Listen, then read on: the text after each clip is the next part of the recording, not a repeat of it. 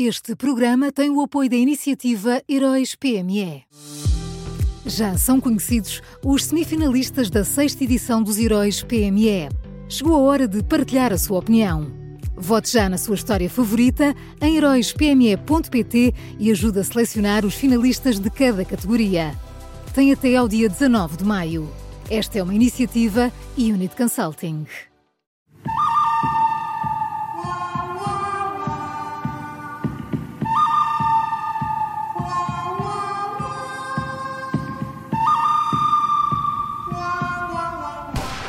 Tudo pronto para uma nova edição do Bom, o Mau e o Vilão da Rádio Observador, sempre com o Miguel Pinheiros. Olá, Miguel, bom dia. Bom dia. Bom dia. Quem é o bom nesta quinta-feira, Miguel? Estás com um som estranho? Estou Estás com no um som carro? Melhor, me- melhor ou pior? Eh, estranho só. Não te consigo dizer. Estranho. Eh, sim. É assim, temos, sabes que nós na vida Há temos um- que um manter certo algum mistério, eco. Maria João. E esse som é Tu és misterioso. bom nisso. O som é misterioso. É, é misterioso. Ficamos todos a Olha, imaginar onde estará o Miguel Pinheiro. O, o bom, bom, bom, bom. Não, isto aqui, já, isto aqui já era eu a exagerar. Olha, o bom, o bom é a Ordem dos Médicos, que, que ontem, ontem tornou pública a decisão de expulsar da profissão eh, o médico que fez três ecografias à mãe de uma criança que, que nasceria sem rosto, eh, não conseguindo detectar o que se estava a passar.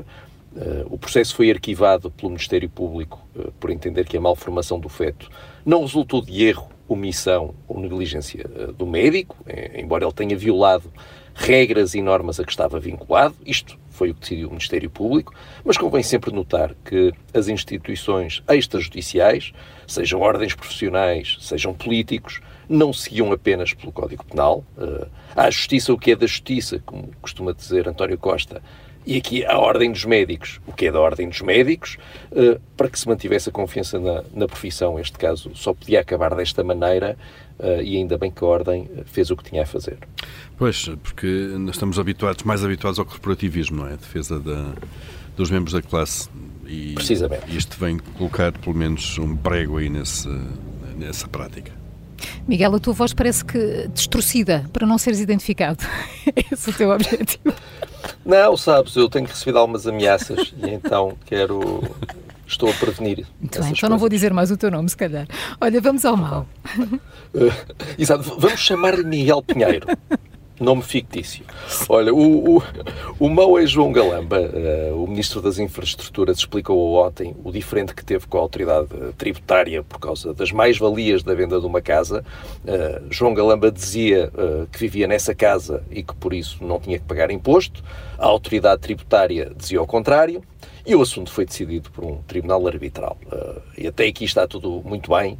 Eh, o problema é que João Galamba eh, anunciou ontem que vai fazer uma queixa, porque diz que a informação foi obtida através de um crime de violação do sigilo fiscal.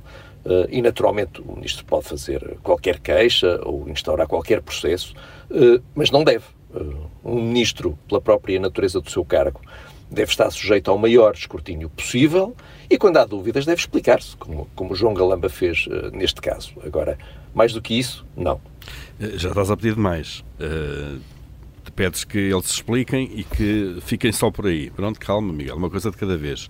Para já, João Galamba explicou-se. Pronto, agora vou avançar com o processo, não é? Mi- Miguel, como assim? Desculpa, João Galamba, já estou a trocar isto tudo. João Galamba, e desta vez não é nome fictício, é real. João Galamba explicou-se. Já não é mau, já não é mau. Já não é mau. O mau é então João Galamba. E quem é o vilão?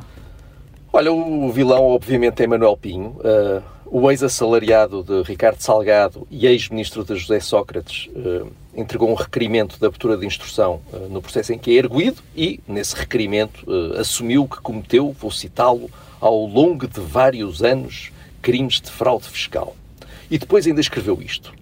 Mas, hélas, o que já está, já está. Eh, e convém não nos esquecermos que este personagem, chamemos-lhe assim, foi nosso ministro durante muito tempo, entre 2005 e 2009, e que só deixou o cargo por ter feito uns corninhos no Parlamento. Eh, Nesse período sentou-se à mesa do Conselho de Ministros com António Costa e com Augusto Santos Silva. Eh, Naturalmente, nenhum dos dois tem responsabilidades pela fuga ao fisco de Manuel Pinho, como é óbvio, mas, precisamente por terem sido seus colegas e por hoje ocuparem dois dos cargos políticos mais importantes do país, eles têm a obrigação de tirar três minutos das suas vidas ocupadas para dizerem ao país o que pensam das ações e das declarações de Manuel Pinho. Acho que era muito bom para a democracia se fizessem. Mas olha, aqui tu tens que regressar aqui a uma coisa que citaste no bom. À justiça o que é da justiça, à uhum. política o que é da política, esse mantra. É verdade. E como a fraude fiscal cometida por um ministro em exercício de funções uh, é capaz de entrar assim na área da política, diria eu.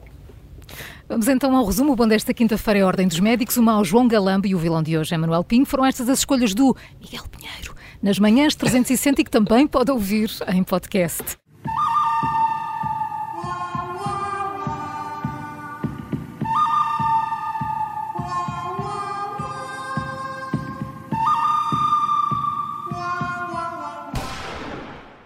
Este programa tem o apoio da iniciativa Heróis PME.